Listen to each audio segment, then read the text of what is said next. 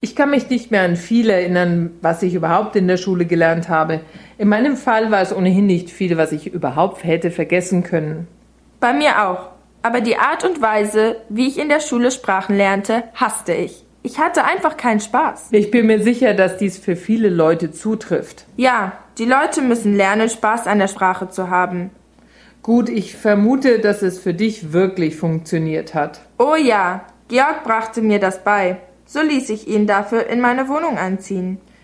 So hast du dich auch Georg nicht widersetzt? Was willst du damit sagen? Er ist nicht mein Freund. Wir teilen uns nicht das Bett. Es war nett von dir, ihn in deiner Wohnung wohnen zu lassen.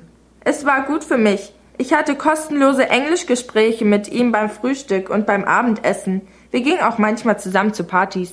Ich vermute, dass dies deinem Englisch sehr geholfen hat.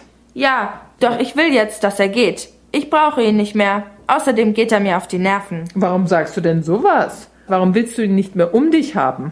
Er ist so unordentlich. Er räumt nicht auf. Er lässt seine schmutzigen Kleider herumliegen.